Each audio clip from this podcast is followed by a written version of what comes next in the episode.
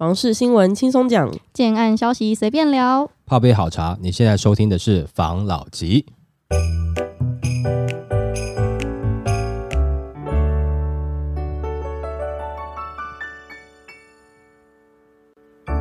关心你的房事幸福，我是房老吉，我是茶汤会，我是梧桐浩。现在呢，不是政府都会推广一些文创的产业吗？嗯嗯。那台北呢，就有一些声音，他又说什么？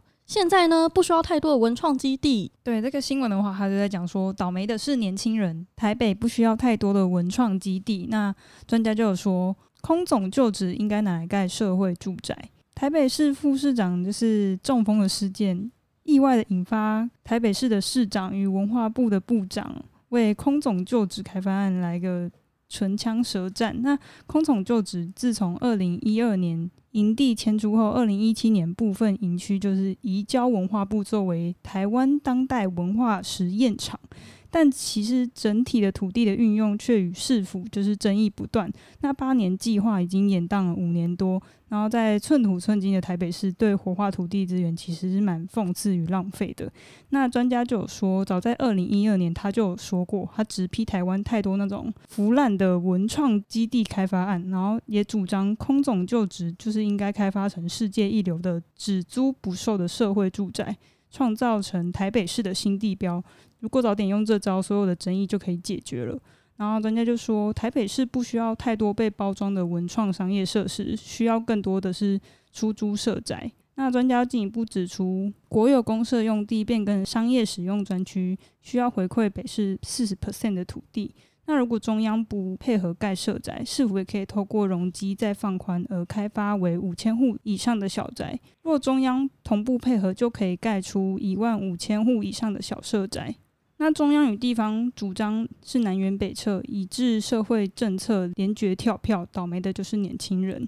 那在空总盖社宅的这件事情，其实有蛮多反对的声音。那反对空总盖社宅的理由蛮牵强，难以令人信服。那第一个反对的声音是说，是蛋黄区不太适合盖社会住宅。那专家就有反驳说，谁说蛋黄区不能盖社宅？有人主张当商业用途再换钱去盖社宅。问题是换钱容易，盖社宅又变成梦想。如果我们不认清价格与价值，就会被利益淹没了公益。然后第二个就是过去多数的文创基地，其实美其名为艺术文创，那最终其实还是变成就是购物餐饮的主体的商业用途。艺术文创成为商业包装的虚拟看板，然后使用率又偏低。第三个的话就是有民众反对，那若担心民众反对，社宅的政策就永远难以实现。那这个观念不疏导的话，笑贫跟仇富就永远成为社宅的议题，两极化对立的主要障碍。难道年轻弱势就要被视为二等公民吗？嗯，那那你们是年轻人啊，你们怎么看？其实我觉得呢，政府做文创基地这件事不是不是不好，但是我觉得有一个现象，他盖了一个，先盖了 A，嗯。A 繁荣一阵子，他就盖了 B，A 就好像有点没有这么落寞了，嗯，对，就没有那么活络，嗯，然后他就会盖很多很多，然后前面那几个好像就慢慢的就又下降。那那些东西，如果之后他还会再做一些规划的话，我是觉得没问题。但是他如果放在那边，感觉就很像，我突然想，就很像新竹之前的那个世博馆，嗯嗯的那种感觉，嗯，确实，我觉得如果是以我不需要买房子的话，我会觉得可以盖文创 文创基地。但是如果我想买房子的话，我因为我可能年纪到了，嗯，我也是想要规划我自己的未来。我想买房子，我就觉得，哎，嗯欸，土地真的很珍贵，不要这样闹好不好？不要因为你是政府，你想做什么就做什么。我是我的想法啦。好了，那那个吴同浩来，我自己是还蛮爱文创的啦，但是。它里面文章就有说有华山有松山，其实就也不用那么多，而且真的其实平日华山跟松山其实就是商场，也没有人去逛展览，平日也没那么多人，对吧、啊？其实人蛮少的。我之前呃去这个松山这边有没有去逛的时候，那个烟厂那边有没有去逛的时候，嗯、我是去逛好像乐高啦。哦，那很久了哎，我也有去那一场。哎，我蛮久之前去逛了，然后去逛乐高啦，然后还去买了，因为我儿子嘛，哦，两个那时候好像《星际大战》，我忘记是就是新传的，不知道第几集，嗯，就是上映之后买了两把光剑，这样啊，很很有趣。那剩下的一些艺术展览是都没有看啦。哦啊，里面的百货可能就是他有卖衣服的那个地方，就偶尔哎看一下，哦买个纪念品送人家的，嗯，然后就是买来送人家的。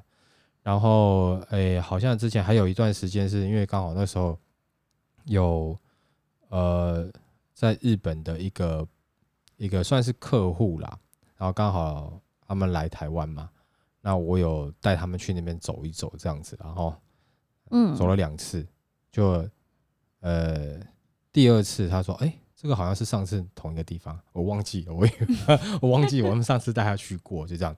好，那有的人会讲了，这是两个层面的话，有的人会讲说啊，不要什么地方全部都是盖住宅，好，城市要有城市的美感，对不对？那常常我们台台湾人就是有时候会骂政府说，哎，你看台湾的这个。”这个城市都没有规划，你像国外的城市多美啊！去旅游的时候多美啊，好多地方可以走，对不对？嗯。哦，那你都只是盖住宅，我们怎样是台湾是只有公寮是吗？这种感觉就是那时候密密麻麻的住宅，对不对？好，那有人这样讲，那当然另外一派就是你们刚才讲的了。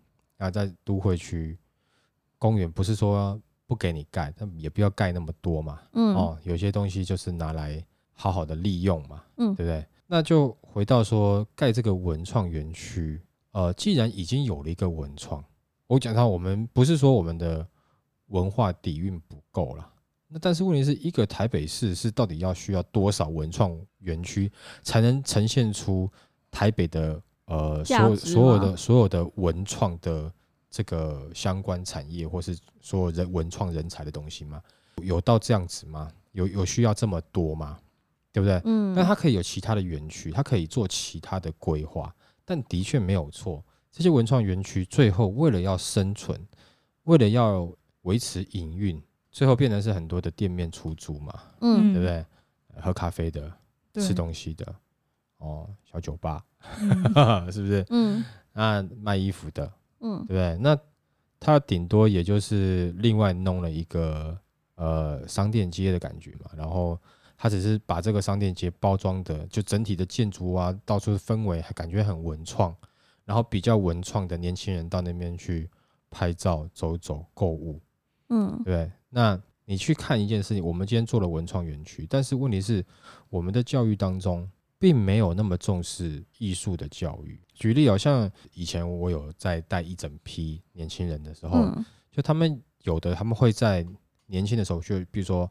呃，问你你最喜欢的，呃，比如说科目是什么？有的人会说我喜欢体育，有人会喜欢说说哦，我喜欢音乐，但也有人会讲说我喜欢艺术，他会直接讲说艺术是他喜欢的。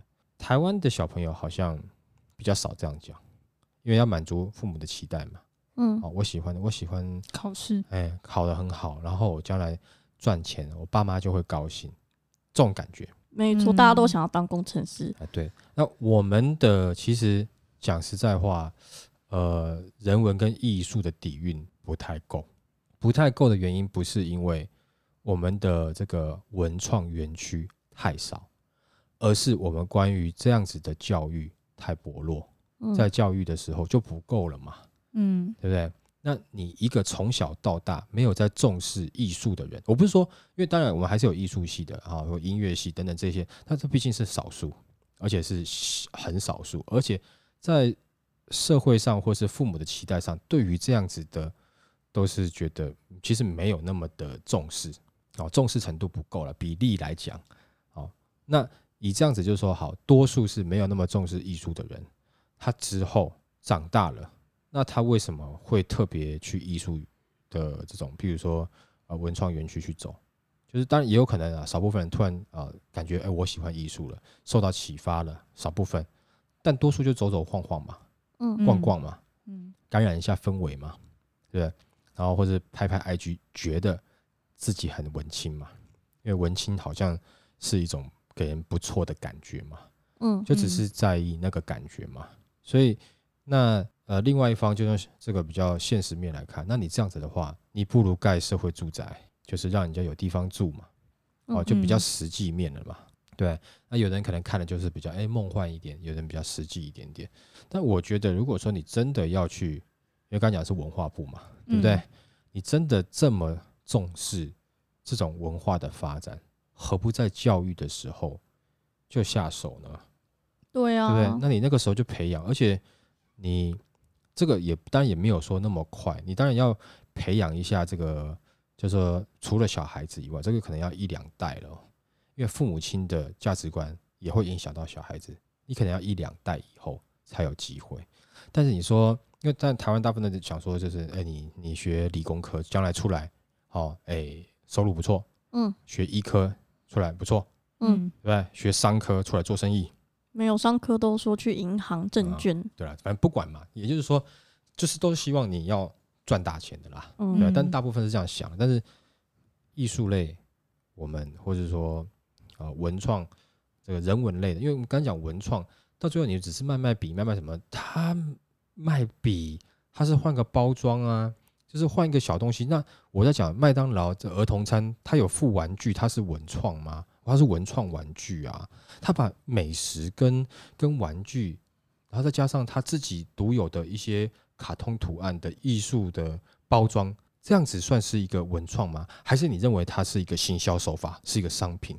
商品，对不对？嗯，就是它有点像行销手法。那我们的文创是是鼓励大家用文创的的这种东西来做一个。另类的行销手法吗？那它还真的是一个文创的基地吗？我觉得有时候台湾的文创很像是变成变相涨价的一个东西，所以也会让人家觉得它很不被重视，就是台湾整体的风气吧。不是，它就是一个包装嘛。但我刚才讲的，你刚才讲的这种文创园区或是人文的这个区域，它要要，因为你是文化部主导，那你当然希望它是能够更多有文化的。要传递的，对不对？对，你不是只是让大家，哎呀，让大家做一个更新的包装以后，用一个文创行销，在我的文创园区里面开商店卖东西，不是只是这样子吧？弄个咖啡，文创咖啡、人文咖啡，但它还是在实质上，它还是卖咖啡嘛。嗯，只是它多了一些其他的东西的包装，给你不一样的感觉，那是感觉，你是去享受的。我今天不在文创园区，我在别的地方也可以有这样的咖啡厅。嗯，对不对？但是我今天如果说想要去对于艺术有更深的涉猎的时候，其实我在文创园区是不会有任何收获的。那这样子的文创园区有必要这么多吗？嗯，哦，我会这样想，因为你毕竟你是你文化部在主导嘛，那你要应该是要做的是一个呃台湾文化的传承，或者是你可以讲更更多我们中华文化的传承。不，无论如何你要怎么讲都无所谓，嗯，对不对？但是。诶、欸，这个现在的感觉，这个艺艺术或文化的氛围其实不太够。那与其这样子，真的不如拿来盖社会住宅，对不对？嗯嗯。哦，然后，那你对于文化的投入，其实反而应该先从教育开始，一代两代之后，就会有很多可能文化人才出来了。那你说文化创作、音乐、艺术这些东西，能不能让你在赚大钱，或是说这也许不一定，但是会不会出现很了不起的人？会，譬如说周杰伦，是不是？嗯，哦，就是华人之光嘛，对，对不对？那他是靠音乐，它是靠艺术，嗯，它站上的高度是很多理工科站不到的，没错，对不对？哈，当然，也许它是特例啊，但是你得去培养它，你怎么你没有去培养，你怎么知道？也许我们台湾就整个台湾有一半以上都是周杰伦啊。嗯，我们都是很有艺术底蕴的，只是没有那个环境啊。对，那那个环境不是说你只是打造一个环境出来，而是你从教育开始，因为毕竟周杰伦也是从他妈妈的教育开始嘛，对不对？你我觉得是先从教育开始啦，等这个提升以后，我觉得你再去，你有更多的这个呃这个文创园区、艺术园区，也许就有必要了。但你现在看起来，你实际的文创园区跟艺术园区。不就像是一个假日市集的感觉吗？嗯，我觉得我个人也是认同。其实不是说不用有，但是不用这么多。嗯，而且以一个北市来讲，你可能有一个好的文化创意园区或是艺术园区，就可以把整个北市的东西，就是你想要表达出去的这种艺术氛围啊、文化氛围啊，我可以，我觉得可以在一个好的场域里面。就可以解决，不需要这么多个，嗯、对不对？那这个以上是我的看法啦，当然也可以，就是因为这个 没有一个标准啦。我们的听众如果说你觉得你有自己的看法，当然也欢迎你在下面留言，让我们知道，看看你的看法是怎么样喽，嗯、好不好？来下一则，下一则的话是所得追不上房价，大龄首购族占比高。那房价飙涨，所得是真的追不上了啦。民众需要花很多的时间去存一些购物金啊、自备款啊，就导致买房年龄人的年龄越来越老。那根据观察啦，近十年主力购物的年龄变化，就是从二零一三年第一季是三十岁至三十五岁是购物占比约二十二 percent 为主力的购物族群，但到今年第一季三十五岁到四十岁及五十岁以上的购物占比分别约两成上下，已经成为这阶段的购物主力了。那专家指出，可以观察到的趋势是因为房价飙涨，导致购屋主力的年龄层啊，就是越来越老，甚至不少首购族的年龄都到了四十岁。那现在就可以发现，买房的年龄越来越老，然后且平均购屋的总价跟贷款成数都上升了，但是建屋的面积啊，却呈现减少的现象。那三十五到四十岁，绝大多数都是首购族群；至于五十岁以上，则多是退休的自产族。那现在也发现，尤其是首购年龄也出现越来越老的递延现象。那主要是因为近年房价高涨。我觉得他讲说这个首购年龄越来越老，也不能这样讲，因为我有了解到，现在也有购屋年龄层下降的这个状态，所以应该是说他首购的年龄区间太大了，可能从二十，我听到的是二十八，对，到四十，嗯，所以也不是都是他讲的是三十五到四十。他不是有说什么越来越老的炎帝现象，也是因为房价高涨，所以就是大家存钱的速度根本就跟不上房价增加的速度啊，嗯，才会年纪比较大才买。当然你也要看啦，就是前一段时间房价刚在上涨的时候，譬如说两年前刚开始的时候，其实的确那时候年轻人比较多啊，嗯，你到最近，如果你统计是最近的话，那可能年轻人就少了，嗯，为什么？因为你真的房价很高啦。对啊，然后另外一个就是它上面讲的这个。呃，四十岁以上的首购族，那到底他是政策上的首购族，还是我们一就是一般人讲，比如说银行给你首购贷款的这种首购族，对？他可能四十岁的时候他已经把房贷清掉了，对，名下无房贷嘛，哦、所以他在用首购的利利率再去买房，夫妻对啊之类的。嗯、之前我们有提到过嘛，嗯、那为什么他们要再去买第二间？因为现在目前其实。持有多间房的人呢、啊，其实不少。那为什么要持有呢？啊，为什么越买越小间？但我有时候，你到这年纪，你难免会说，哎，年轻人买不起房，那要不然我先买着。嗯，将来如果儿子乖，小孩子乖，不然就就哎，就这间就给他。哦，那也就少打拼一点点啦。那难免父母亲都会有这样的心态啦，或者说我卖他，对 不 对？哈，所以。不能讲说完完全全现在的状况都是四十岁以上才是真正的首购族，那年轻人已经不买房了没有啊？因为你光看我们的听众也就知道了嘛，嗯，对不对？我们的听众就是你大概的年龄层，从二十五，可能二十五岁，我觉得是真的有点年轻了。但二十五到三十五岁，这是一个很大的群众，然后再来是三十五岁到四十五岁，这是最大的群众，嗯，没有错。的确，这个是最大群众，但第二大就是二十五到三十五岁，对不对？然后我们五十岁以上的，但也不是说他不买房，但他有可能不太会去听这个 podcast，或者说他不太会去听 YouTube，他可能是看新闻拍的。对对对对对，哈，因为年年纪稍微长一点点，他就没有这样子的习惯了。嗯，所以这我们这个数据也是一个参考值啦，但也不是说百分之百啦。但我相对他的这个数据，我认为呃也是某些状况。哦，如果说他统计的是以最近来看，的确最近因为房价高的这样，有可能是这个年龄比较大的，但是年龄比较大的出来，他真的是首购族吗？你说五十岁以上，他真的是首购族吗？他出来买给他儿子的吧？嗯，但是有没有说到现在他才出来买房五十几岁的，也会有啦，当然也会有啦，好不好？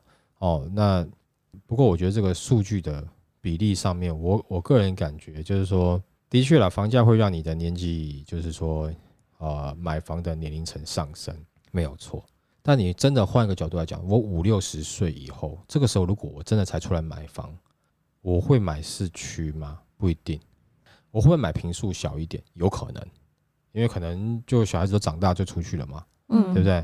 那我会不会买稍微郊区一点点，或者哎可以？因为很多人都觉得说啊，我年纪大，我就要离开市区去养老。那为什么？因为市区满满都是年轻人，太多年轻人了。我可以往市区外推一点点，对不对？这是有可能的啦。哦，所以他也可能只是应用到了这个首购的身份啊，就是说他有这样首购的呃房贷优惠，但不代表他真的是第一次买房。嗯，我的看法是这样子啊，甚至有可能。它上面统计的很多大龄的五十岁以上的，他可能是第二户、第三户，甚至第四户。嗯，哦，只是他有些旧的他已经转给其他亲友持有，或者转到小孩子名下了，等等之类的。哦，那他只是出来再继续买房子而已。嗯，呃，不会像他讲的这么的，就是说现在台湾的这个状况有这么的悲观啦，倒不至于啦。哦，倒不至于啦。房价有上有下，那涨幅。明显也是最近这两年的事情，但这两年的之前，对，你在二零一八年之前也没有像这样子的状况啊，对不对？在那个时候买房子的本来也就是差不多四十几岁、五十几岁的居多啊，为什么呢？因为那个时候可能你三四十岁要买房子，第一个你会觉得房价你可能不一定看好，除非你有硬性的刚需，对不对？嗯，啊，不然你可能银行又不好贷啦，等等之类的，你可能不会那么想要下去买。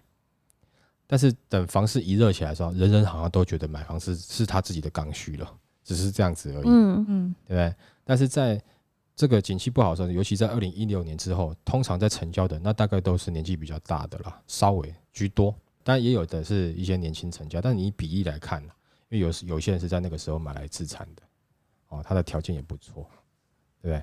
好吧，嗯、好，那下一则，下一个新闻是。如果不动产等于养老金来源，以房养老与留房养老差别在哪？那现在台湾就是已经准备要进入超高龄社会，那加上少子化的趋势，就衍生出退休后的安老费用与看护需求的议题。那就有听过以房养老，那以房养老它又称逆向抵押贷款，它是屋主把房子抵押给银行，并由银行提供一笔或每月固定金额作为屋主的生活费。那以房养老优点就是，房子虽然是抵押给银行，但是屋主就是仍然保有那个住在家里的权利，不需要额外负担养老院的费用。那屋主如果离世后，亲属可以选择偿还那个贷款，或是由银行将那个房屋拍卖，从销售的金额扣除那些应应该还的贷款，再将剩下的金额分配还给家属。缺点是，就是万一生贷年限已经到了，但是屋主还是活着，他就会面临被追缴贷款且离开住家的风险。那第二个的话是留房养老，留房养老的话，它是安养信托的一种，那主要对象是五十五岁以上，手上不止一间房产的民众，他们可以到银行申请成立信托账户，以委托银行包租代管房屋的方式，每月专款专用，并在扣除信托管理费之后，按月给付安养费给那个受益人，让高龄者就是不用担心产权啊、资金管理等问题。然后，而且最终仍保有房产的所有权，也让房子能够顺利的传承。那就是过去有些民众就选择自行委托包租代管业者处理，那因为晚年可能会面临失智啊、失能等疾病，导致房产。或资金被诈骗或侵占，甚至就是有子女争产，最后失去房屋的所有权。若想晚年财务运用就是比较有弹性，民众最好开始提早准备，而以房养老或留房养老，让有房的民众就是可以增加退休保障的选择。以房养老这个嘛，其实你可以把它简单理解成就是，这是房子是我的嘛，对不对？嗯，我用房子抵押去贷款，嗯，啊，贷款剩下的钱呢，就让我。过日子嘛，但是那个房子有没有？它因为它会有残余的价值嘛，对不对？所以它不是你买的价格，因为你可能住很久了，对不对？哦，你可能住就可能已经住三十年或者四十年以上，所以它能够带给你的价格不会是你当时的房价，嗯，它会可能会有这个估价师，银行的估价师会去看，然后看了以后大概会多少钱，然后把这个钱等于有点像就是你抵押我贷款给你一样，嗯，好，那这个问题是什么？就是。当你知道哦，你的贷款，比如说分成五年还完，那你感觉像就是你快还完的时候，你说啊，我大概还剩三十天吧。哦，三十天还完以后，千万不要活着。这种感觉会不会很糟？会哦，哦对不对？哈、哦，那你要是一不小心真的活太久，就像你，你如果在那个合约内你走了，你还是幸福的走，嗯。但是如果你没有走，那你反而不幸，因为你变成是你还活着，要去接受你辛苦一辈子的东西全部都没了，然后你要开始过苦日子了，负债的日子，是不是？嗯、那你这个你房子被法拍啦，这样这种感觉你会觉得好吗？不好啊，对？所以那你说好，那留房养老，留房养老就当然就是你要有多户嘛，就哎，那我们之前上一则不是讲吗？有些人可能还会多买嘛，对不对？嗯，那也许他可能也是要留房养老嘛，对不对？哈，然后他是现在的模式是你交给银行哦，他等于就是有点像信托的模式嘛，对不对？嗯，他会去帮你处理嘛。那你以前可能就委托一些民营的公司，他可能就是。看你傻傻的，对不对？然后可能会去就把你哎，把你要不要你签个名啊？你就过户给谁啊？这样子之类的，然后骗取财产。嗯、那你或者说小孩子争产啊，争那个房子啊，然后你在那边，然后两个人打来打去，有没有？对不对？嗯、那你那边看了，你可能很伤心，可是你表达不出来，那你该怎么办？对不对？嗯、哦，呃，对了，这个是会有这样的问题，但是也是因为有这样的状况哦，就是。因为每个人不一样，像我自己的想法，就有人会说：“那你什么时候要退休？”我的个性可能我是觉得我会一直做到我就是没办法动那一刻，我不会想要退休。嗯，哦，我就觉得如果我把我们放在大自然的世界里面看，哦，如果说当你决定要退休的话，那你大概就是准备要那一刻了呢。就是 你懂不懂？啊、你就以啊，譬如说我们用狮子来看好了，它从生下来还小的时候不算。但当他成狮之后，他可能就要一直持续的去打猎。当他可能没办法，譬如说公狮子没办法稳定狮群，母狮子没办法打猎的时候，就是他要退休的时候，也代表着他的的生命大概就差不多了。嗯，他活着一天，他就必须得努力一天嘛。嗯，哦，就是为了让自己活着嘛。那我觉得其实人跟这样子的这个状况，其实没有太大的差别。讲实在话，真的没有太大的差别啊。你必须让每天让自己都是有办法有增值的，或是有收益的，是比较好的。但是说没有错，我们的这个呃社会的模式架构会让你觉得，哦，那我年纪大了，要有年轻人来照顾，嗯，对不对？哦，那是以前嘛，就是来照。但现在到底有多少年轻人能够照顾老年人？没有啊，越来越难了。嗯，也就是说，以前我们就传统社会塑造的，你老了就是要有年轻人去养，哦。这样子，你可以退休的状况，好像比较难实现了，好像又有点回到跟自然界一样了。你老了，你还是得靠自己了。能不退休，我个人的立场，然后不是说这个，呃，要给大家宣导，只是说我我个人的看法而已。我没有觉得我这样一定是对，或者我这样一定是好的，可能我这样也是错的，因为我还没有要到退休的年龄，我还没有经历这些事情。现在讲也许有点太早，但是我自己觉得我是不太想。退休了，我就是一直做做到我不能做为止了。嗯，啊，那这样子的话，你换个角度来看，你也许你也不用担心说一方养老的这个部分了。嗯嗯，对不对？哦，那或者说留房养老，但我觉得如果说你是想要退休的，呃，那给个建议的话，就是因为我也没有到退休年龄，可能我要给这个建议，这个人是比我还要长辈的，但是以现行的我们在业界看到的状况，当然我会觉得。留房养老的确是比以房养老来得好，嗯，好很多，没错。好，那当然，你这个留房养老的话，你当然你就必须要找你可信任的银行，真正的银行做个信托去做处理，嗯嗯，哦，这样子会比较好一点点。那这个是，呃，如果说刚好面临这样状况的，呃，譬如说前辈们，哈，那这个是你们可以考虑的一个方式。嗯，那或是说，呃，年纪跟我差不多的，或是年纪是我一些学长的，或是我学弟的，这样子怎么样？我会觉得，那当然我们还有很多的时间可以去奋斗。那可以的话，当然也是走这个留房养老的路线，可能会比较好。嗯，哦，所以虽然说现在政府是说啊，那你不鼓励，就是你持有多户要课重税，哦，或者是说你的第二户、第三户的贷款限缩，但是。打房这个政策没有错，是顾虑顾到了青年未来是不是能够买房子，而对你的立场，你的老年谁又在在意你呢？嗯、你唯一能做的就是你多买一间房，照顾好自己。以后未来政策会越来越偏向年轻人的立场。嗯嗯，那老人好好照顾自己了，因为我现在还没有到，但是看来我会比你们先先到很多。那当然喽，所以我也我也准备就是要思考一下，要想一下。那你会思考去养老院这个选项吗？我不会，我不会。为什么？去养老院干嘛？就有伴呢、啊。对啊，比较不会无聊、啊，热闹，还有人照顾，还有三餐下棋，不是热闹了什么？就是一堆老人家同年纪的在下棋吗？对啊，那不有趣啊。哦，那不有趣啊。如果我这么爱下棋，我现在为什么不下棋呢？因为现在的你在工作。对，但是如果我放假的话，我会去下棋吗？不，好像不会。那为什么我老了以后要去下棋呢？然后你认为我去我去下棋是我的享受呢？Sorry, 你为什么要这样讲呢？Sorry，对不对？我老的时候，我搞不好还是想要出去玩啊，我搞不好还是想跟朋友出去喝酒啊，或是想跟朋友出去干嘛啊？嗯，对不对？但是不一定是下棋啊。嗯，你怎么会认为我坐在因为下棋，刚刚不是我讲的，哦、是另外一位可以很好讲的，可以在养老院喝酒吗？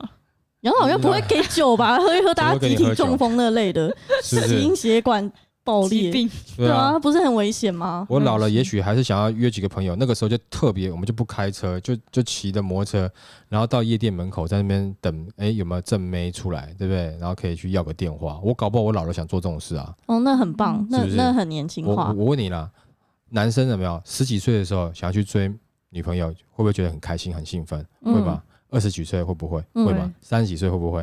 会吗？四十几岁会不会？会吗？那你怎么觉得我已经从出生到四十几岁都会的时候，我突然老了以后，我开始爱下棋呢？我也许也许真的会变，我不知道。但是你不要预设立场，就是我老了我就要去下棋嘛。嗯，好。也许我还是想要亏妹啊，对，只是我在老人院门口在等，等等里面的妹出来。